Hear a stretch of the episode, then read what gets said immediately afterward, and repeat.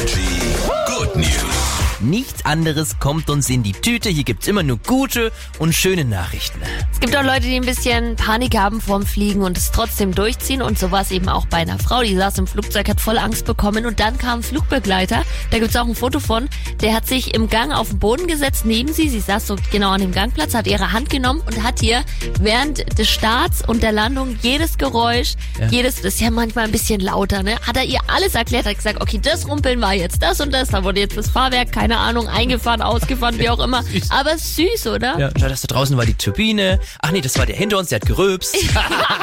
Nein, also es gibt ja wirklich anscheinend viele Leute, die Angst vorm Fliegen haben. Ich möchte dazu noch mal was sagen heute Morgen. Ja. Leute, ja, der Statistik nach ist Fliegen immer noch das sicherste Verkehrsmittel überhaupt. Siehst du mal.